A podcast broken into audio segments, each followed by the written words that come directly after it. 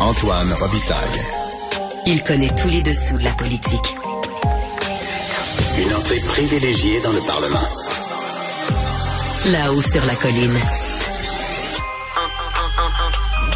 Antoine Robitaille. Bon mercredi à tous. Aujourd'hui à l'émission, l'imam Hassan Guillet nous explique pourquoi, selon lui, l'affaire des lieux de prière dans les écoles publiques, ben, c'est une tempête dans un verre d'eau. Il traite de théoriciens du complot ceux qui soutiennent que toutes ces demandes d'ouverture de lieux de prière procèdent d'une action concertée. Et lorsque la directive promise par le ministre de l'Éducation, Bernard Drinville, sera publiée, M. Guillet n'exclut pas avec son association de tenter de la faire invalider devant les tribunaux. Mais d'abord, mais d'abord, c'est l'heure de parler d'un tout autre sujet, le bien-être animal. Là-haut sur la colline. Embarquez avec Antoine Robitaille dans les coulisses de la démocratie. Ben oui, hier, le ministre de l'Agriculture annonçait qu'il va consacrer un montant de 8 millions de dollars pour embaucher au moins 20 inspecteurs euh, supplémentaires au bien-être animal. Il est au bout du fil. Bonjour, euh, André Lamontagne. Bonjour, Monsieur Robitaille, comment allez-vous? Ben, ça va bien. Vous êtes accompagné de l'adjointe gouvernementale au bien-être animal, Audrey Bogemans. Bonjour. Bonjour, Monsieur Robitaille aussi député d'Iberville. Je commence par, euh, Monsieur le ministre, pourquoi il faut absolument augmenter maintenant et concrètement la capacité d'intervention en matière de bien-être animal? Ben, il y a deux choses qu'on a faites hier. Première chose, oui, on a annoncé davantage de ressources. Et ça s'inspire, on a vu une augmentation importante, si on veut, euh, des dernières années, là, du, nombre d'animaux de, compagnie, nombre de foyers au Québec qui ont des animaux de compagnie. Puis parallèlement à ça, depuis un certain nombre d'années, on, on, on, voit un, un changement dans le niveau de complexité euh, au niveau des interventions quand les gens interviennent en bien-être animal. Ça, c'est une première des choses. L'autre chose, on a tout un écosystème au Québec avec des partenaires qui, à la grandeur du Québec, voient à, chaque jour à, la mise en œuvre, à l'application euh, de la loi sur le bien-être animal, puis l'encadrement des, des, gardiens d'animaux. Alors, on, a annoncé hier aussi que ma collègue là, allait lancer une grande consultation nationale euh, pour faire en sorte, ultimement, qu'on ait une, priorisation et une meilleure mobilisation des acteurs. mais j'espère, euh, Audrey, vous en parler davantage. Ben oui, parlez-nous de cette consultation. Vous allez travailler cet été? Dans cette consultation-là. Il y a sept, sept, je pense, organisations que vous allez rencontrer. Oui, définitivement. En fait, je suis venue euh, en politique pour faire avancer les choses. Donc, euh, ça me fait plaisir là, euh, de travailler là, justement de mai à septembre sur ce sujet-là. En fait, en effet, c'est sept rencontres qu'on fera, dont 30 groupes là, qui seront rencontrés durant cette période-là. Donc, on parle vraiment des acteurs dans la stratégie de bien-être sécurité des animaux québécoises, mais aussi les refuges, les éleveurs de chiens, de chats, entre autres les chiens de traîneau, le secteur municipal. J'en oublie certainement, mais l'objectif est vraiment de rencontrer les gens qui sont en première ligne, les premiers mhm. intervenants en termes de bien-être animal. Selon vous, Audrey Bogemans, est-ce qu'il faudrait faire comme la France et interdire carrément la vente euh, en animalerie de chats et de chiens qui proviennent pas de, de, de refuges? Écoutez, à la base, euh, je pense que les gens sont vraiment de, de bonne foi et on fait affaire avec des gens qui sont passionnés des animaux. Et puis, euh, une chose qui est sûre, c'est que les Québécois, euh, si on dit que 50% des foyers détiennent des animaux de compagnie, mais on peut présumer qu'ils font partie de leur famille et qu'ils veulent le meilleur pour eux. Puis nous, ce qu'on essaie de faire vraiment, c'est de rencontrer, de consolider le, milieu, les acteurs de première ligne pour être capable de refléter mm. l'esprit dans lequel a été écrit la loi carrément. Oui, mais est-ce que, sais, quand on parle, pense au bien-être animal au Québec, on pense aussi euh, à la cruauté envers les animaux dans les usines à chiots. Il y a eu tellement de mhm. reportages là-dessus. Qu'est-ce qu'on peut faire pour les empêcher? Puis cette mesure-là française, est-ce que ça, justement, ça empêcherait pas ces, ces, espèces d'usines épouvantables? Oui, M. Lamontagne. Oui, excuse-moi, Audrey Antoine, c'est qu'il y, a eu au Québec, là, depuis des années, euh, beaucoup, plusieurs interventions qui ont été faites à ce niveau-là, à partir du moment aussi de l'adoption euh, de la loi qu'on a mis en place, puis toutes toutes les cellules d'inspection puis de coordination sur, le territoire. Il y a énormément de choses qui se font.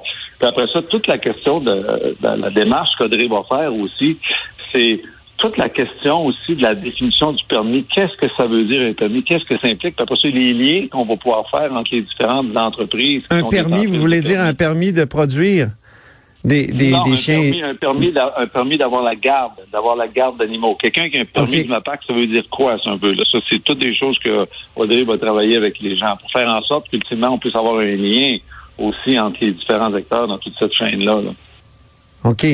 Euh, et pourquoi les, les, le nombre d'animaux a augmenté euh, comme ça de- dans les ménages euh, pendant la pandémie, selon vous? Ben, est-ce que vous avez un animal de compagnie que vous aviez pas, vous, Antoine, chez vous Non, aujourd'hui? là? non. Vous, Audrey? Ah, non, non, non. Mais Et vous, vous êtes- 33 à, à- Oui. Antoine, euh, depuis la pandémie. Oui, là, pourquoi le- 33 le tiers. Comment vous l'expliquez? Ben écoute, il doit y avoir une question de psychologie humaine, puis de, de zoothérapie, puis de fait aussi que les gens se sont ramassés vraiment à la maison, puis avec un, une vie, une vie un peu transformée, puis qui ont pensé certainement que c'était une bonne idée d'avoir une addition dans le dans, dans, dans, dans le foyer là. Mais là, c'est à la base depuis. du bien-être Oui, animal. Il y a le bien-être. euh, C'est ça, à la base du bien-être animal, il y a le bien-être des humains. Puis c'est une chaîne, c'est quelque chose de constructif, c'est quelque chose qu'on échange ensemble, puis ça fait fait- certainement partie du bonheur des gens, puis de l'indice de bonheur. Puis même, on a eu euh, une période de solitude hein, durant la pandémie, puis les animaux, mais ça a pris cette solitude-là. Donc c'est un élément, euh, certainement. Avant 2015, les animaux au Québec euh, étaient considérés comme des biens meubles. Euh, depuis, euh, ils sont des êtres doués de sensibilité et ont des impératifs biologiques. Ça, c'est dans le Code civil. Est-ce que ça a changé quelque chose, André Lamontagne? Ben, ça change certainement au niveau de l'intervention, puis de, de, de, de, ce qu'on cherche à déployer sur le terrain pour prendre soin des animaux, parce que avec la question des impératifs, et avec les, les, les, la question que c'est des animaux qui ont des, des sentiments, si on veut, mais de par le la loi, puis de par la réglementation aussi, ben on vient tenir compte de ça dans, dans, dans l'application de comment on encadre euh, les, le, le- le gardiennage d'animaux là. Que oui. Ça l'implique à partir du moment où on, on impute ces, ces, ces, ces, traits de caractère-là aux animaux, ben, il y a toute la question après ça de socialisation qui, qui rentre en ligne de compte. Il y a, il y a plusieurs euh, plusieurs euh, aspects qui découlent du fait que c'est des c'est des, c'est des êtres qui ont des impératifs biologiques. Ça, ça implique. Est-ce que ça a amélioré le, le bien-être animal? Est-ce que ça a amélioré le bien-être animal? Le fait Ben, qu'on ait changé de la définition? Ben, ça, que ça crée, ça crée un environnement certainement pour l'améliorer, pour faire en sorte que les gardiens d'animaux maintenant sont ont, ont- ont un impératif de mettre en place euh, un environnement Mhm. pour lequel il n'y avait pas cette obligation-là dans le passé. là.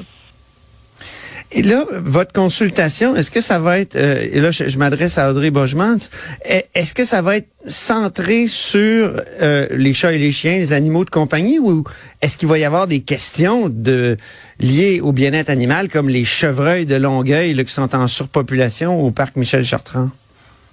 C'est vraiment en lien avec les animaux de compagnie parce que justement la population est élevée, les attentes des citoyens sont élevées aussi en cette matière-là.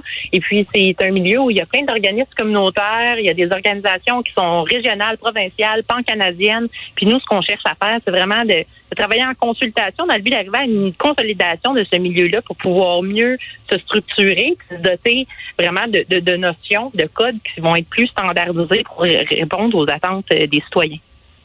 Mais oui, au niveau de la faune, euh, tu sais, en fait, tous les animaux sont, euh, sont concernés par la loi du bien-être animal, mais moi, dans mon mandat, j'agirai pas particulièrement sur euh, les chevreuils, par exemple.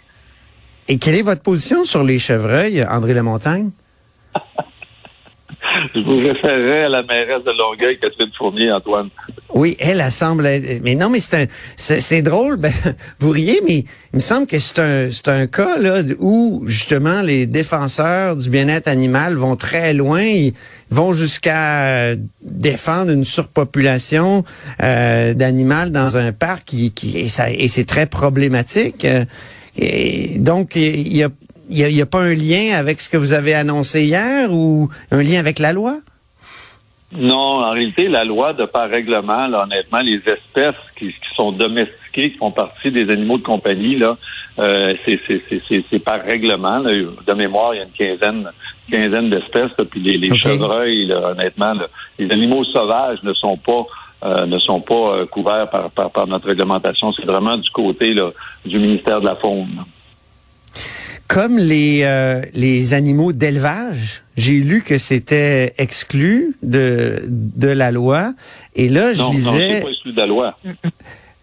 C'est-à-dire que il s'applique pas là, le, il, il, je veux dire les, ça s'applique pas à, aux Ben, animaux d'élevage. ben, C'est-à-dire que la, la, la, la loi, la loi sur le bien-être animal couvre tous les animaux, mais il y a certaines dispositions de la loi au niveau de, de- de- des animaux de, de ferme.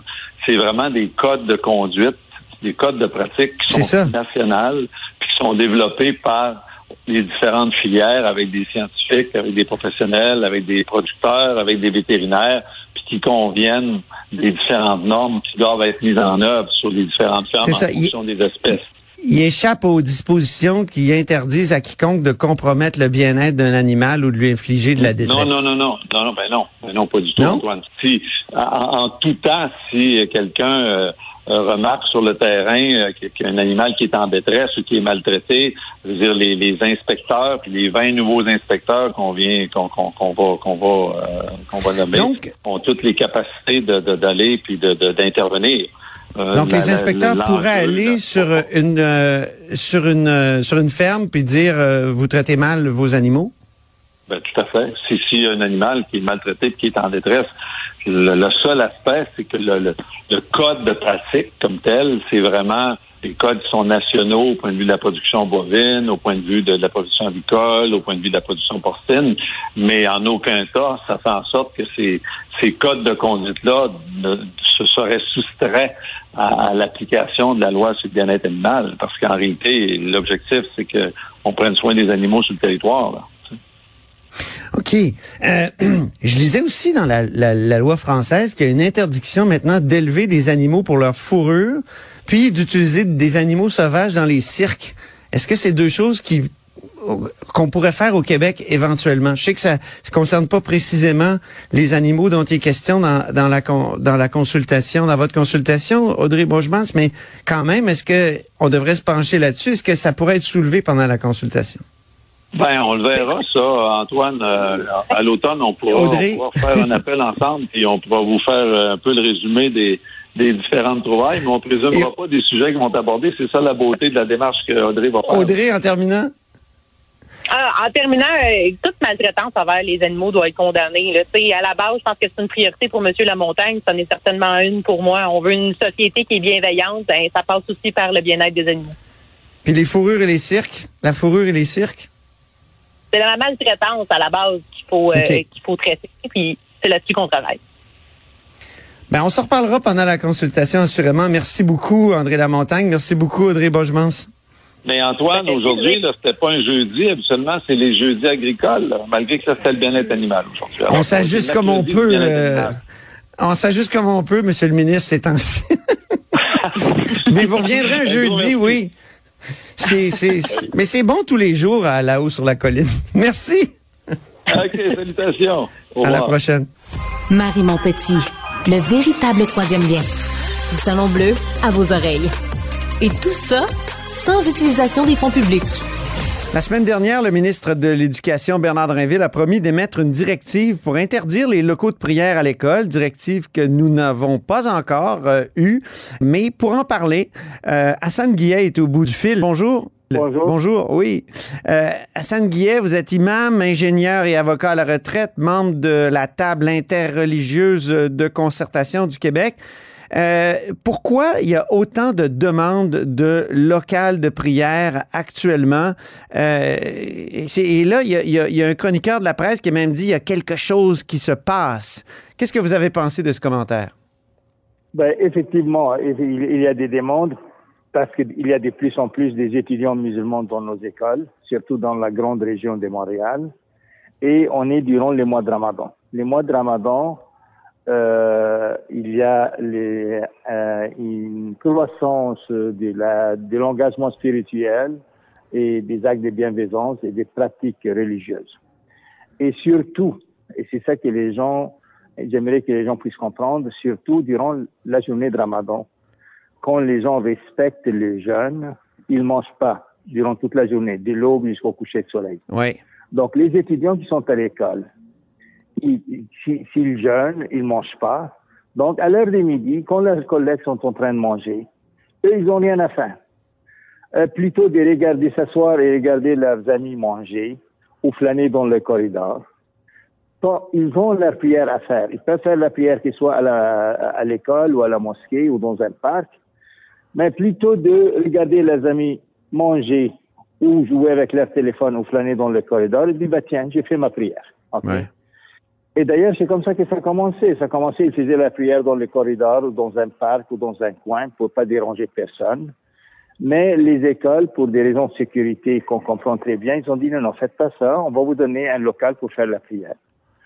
Et c'est là que les, que, les médias s'y sont mis à l'œuvre. Les premiers ministres étaient alertés et l'Assemblée nationale a voté euh, une motion. Oui. Comme s'il y a, puis même beaucoup des, des, journalistes essayaient d'insinuer comme s'il y a euh, une théorie des complots, comme s'il y a un mot d'ordre qui est donné. Il n'y a rien de tout ça. C'est une question pratico-pratique. Un jeune qui mange pas, qui a du temps devant lui, et puis il veut en profiter pour faire la prière, c'est tout. Et cette motion unanime là, qui a été adoptée, euh, vous, vous trouvez que c'est le résultat d'une tempête dans un verre d'eau, mais ça va être interdit désormais d'avoir un local pour aller prier. Euh, comment, euh, comment ça va se, se passer selon vous? Qu'est-ce que, est-ce qu'il y a d'autres euh, solutions que, que, de consacrer un local à, la prière? Ben, regardez, moi j'espère que les gens adoptent les bons sens et, utiliser la, la règle d'or vivre et laisser vivre. L'école est une place pour apprendre, puis nous sommes tous d'accord que l'école est là pour, pour apprendre. Mais l'étudiant qui a du temps libre à l'école, s'il fait des activités libres, que soit faire du yoga ou regarder son téléphone ou jouer avec ses amis ou regarder ses amis manger, euh, il peut faire la prière. Quand il y a un local vide, mais pourquoi pas passer le local à, à cette personne-là? Ou finalement, c'est pas la personne, c'est une, on, on appelle même une salle de recueillement qui est ouverte à tout le monde des gens, des pratiquants comme des gens non pratiquants, puis indépendamment euh, de, de, la confession ou de la pratique religieuse. Mais il faut, il faut à un moment donné, encore une fois, dans le respect mutuel et, et, dans l'harmonie sociale et dans les vivre ensemble, étant donné que ça n'y a personne, je pense de plus en plus que les gens essayent d'être dogmatiques. Et puis toujours ils se cachent derrière les grands titres qui est devenu passe-partout, la laïcité. La hmm. laïcité, à notre sens, à nous, ce n'est pas éradiquer toutes les religions, toutes les pratiques religieuses ou la foi des gens. Regardez, on l'a vu le Premier ministre lui-même. Il, il, il, il, exposait sa fierté catholique et son héritage catholique. J'ai rien contre. Mm-hmm. il, est, il, est, catholique. Puis moi, quand je suis venu au Québec, euh, une bonne majorité des Québécois étaient des catholiques. Et s'il n'y avait pas la région catholique, peut-être il n'y aurait pas eu le Québec. On connaît tout ça. Mais la même chose que le premier ministre d'un État laïque, qu'il a lui-même voté la loi 21 justement pour affirmer la localité, la, laïcité de l'État. Oui. Comme lui, il peut être un bon catholique, un citoyen ordinaire peut être un bon musulman, ou un bon juif, ou un bon sikh, ou même un bon athée. Pourquoi pas? Hmm. Est-ce que, ouais. Oui, mais ça prend toujours le respect mutuel et l'harmonie sociale. Est-ce qu'il y a un débat au sein des musulmans ou des gens d'origine musulmane au Québec sur cette question? Moi, j'ai l'impression qu'il y a un débat.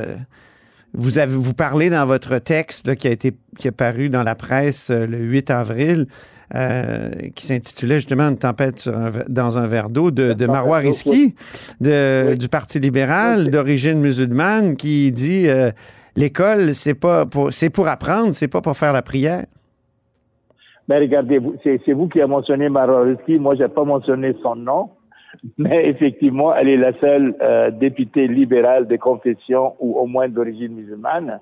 Puis ses positions sont très connues, elle était à tout le monde en parle. Mm-hmm. Mais on va pas mélanger les choses. C'est pas une question des Marwareski ou la position des Marwareski. Marwareski là-dessus, elle n'agit pas en musulmane ou en quelqu'un d'origine musulmane. Marowarovski, elle parlait en tant des membres du Parti libéral du Canada, ou la critique Du Québec. ouais. euh, euh, la- c'est ça, la- les partis libéraux du Québec et la critique en matière d'éducation pour les partis, pour l'opposition officielle.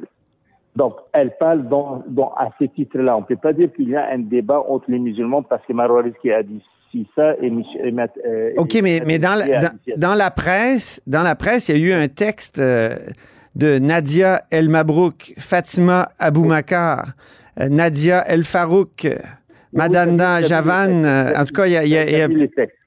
vous avez lu ce texte et, vu le, le texte. eux, ils s'inquiètent, elles, parce que ce sont euh, majoritairement des femmes, elles s'inquiètent de la place des femmes dans ces lieux de prière, donc où on fait alterner euh, successivement les garçons et les filles, euh, où on laisse les filles prier derrière les garçons. Est-ce qu'il n'y a pas là, un accro au principe d'égalité des sexes, comme le disent ces- les, les autrices de ce texte? Mais regardez, avant tout, ces dames-là, avec tout mon respect, comme vous avez vu dans leur signature, elles n'ont pas signé comme musulmanes, elles ont signé comme des personnes des cultures musulmanes. Oui, c'est ça. Donc, évi- évidemment, d'après ce que j'ai vu du texte, d'après leur signature et tout, probablement, puis je ne vais pas faire des jugements de valeur non plus, probablement elles ne pratiquent pas. Et c'est leur choix. Mais les gens qui vont faire la prière, c'est des gens qui pratiquent. Autant que ces dames-là ne veulent pas pratiquer, c'est leur choix, on respecte leur choix, mais ils ne peuvent pas imposer aux autres de ne pas pratiquer. C'est ça l'affaire. Mais ça doit aller dans l'autre sens aussi. Est-ce qu'il y a des, Oui. est-ce qu'il y a du prosélytisme qui se fait quand il y a des locaux de prière comme, comme ceux-là? Elle, elle donne l'exemple du cégep de Maisonneuve où, Ouais. euh, justement, il y a eu, euh, en 2016, euh, l'ouverture d'un, lieu comme celui-là. Ça s'est avéré un lieu de radicalisation et de contrainte des, de ceux qui étaient d'origine musulmane pour venir prier. Mais monsieur, moi, je ne me rappelle pas de cet épisode dont vous me parlez sur 2016. C'était dans le texte, euh, je le cite parce que c'était dans le texte de, de Mme El Mabrouk. Non, non, je comprends, je comprends ce que vous dites. Mais, euh, comme on dit, cet incident-là ne justifie pas d'empêcher les les- d'autres mondes à pratiquer leurs droits. C'est comme si vous dites, j'ai mon voisin qui est allé, qui, qui, qui conduisait son auto, là, il était frappé par, par un camion. Donc, pour ça, il faut interdire les camions de, de circuler sur la route ou interdire les gens d'aller sur la route. Oui, il y a des accidents, il y a des incidents.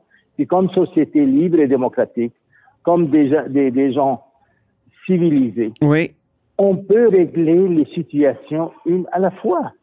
Mais est-ce on- qu'on- est-ce qu'on peut on pas adopter- la liberté des gens. Mais est-ce qu'on peut pas adopter des principes, des conditions? Alors, d'accord, il pourrait y avoir des lieux de prière, mais il faudrait qu'on garantisse qu'on respecte l'égalité des sexes. Donc, présence Ben- simultanée d'hommes et de femmes dans ce lieu de prière possible. Et autre chose, e- essayer d'interdire le prosélytisme ou la contrainte.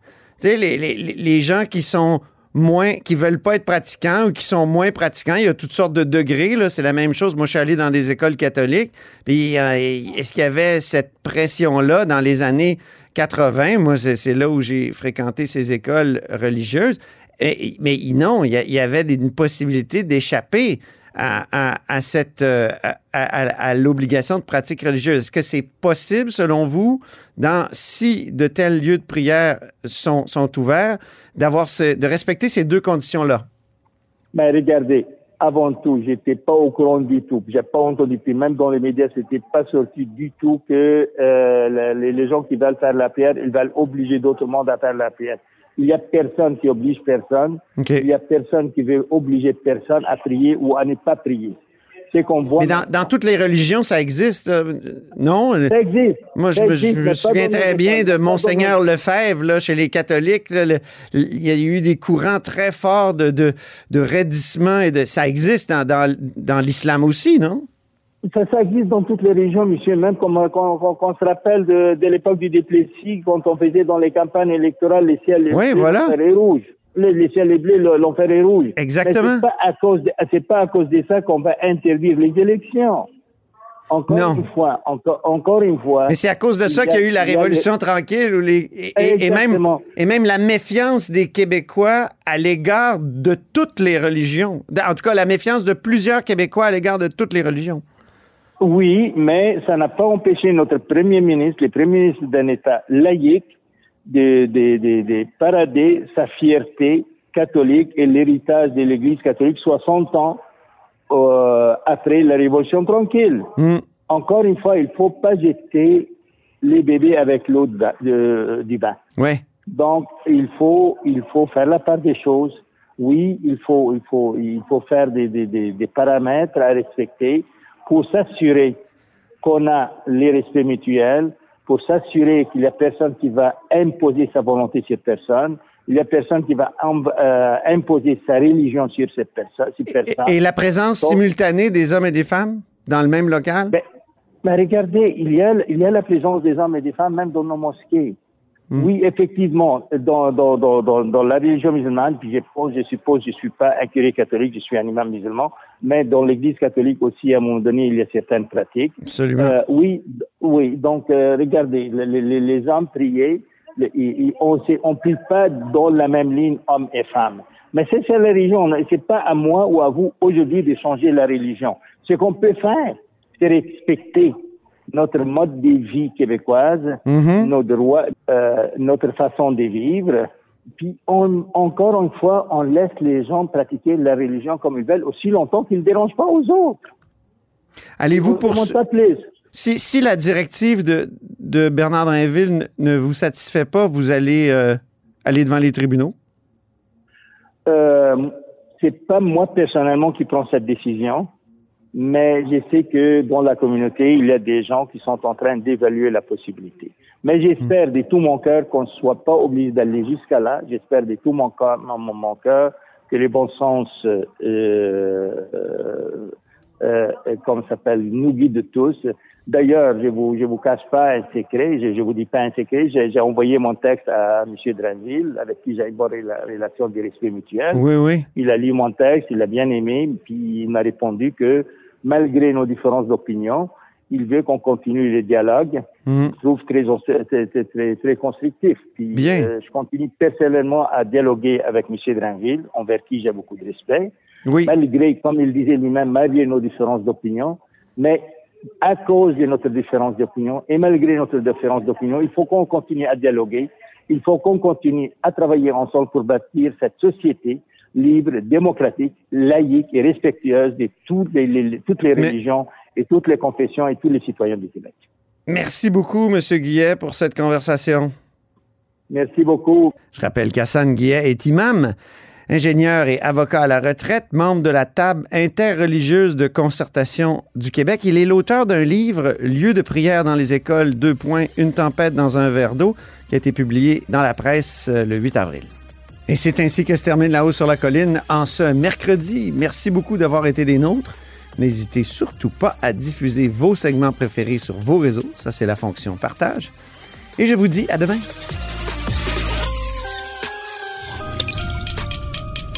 Cube Radio.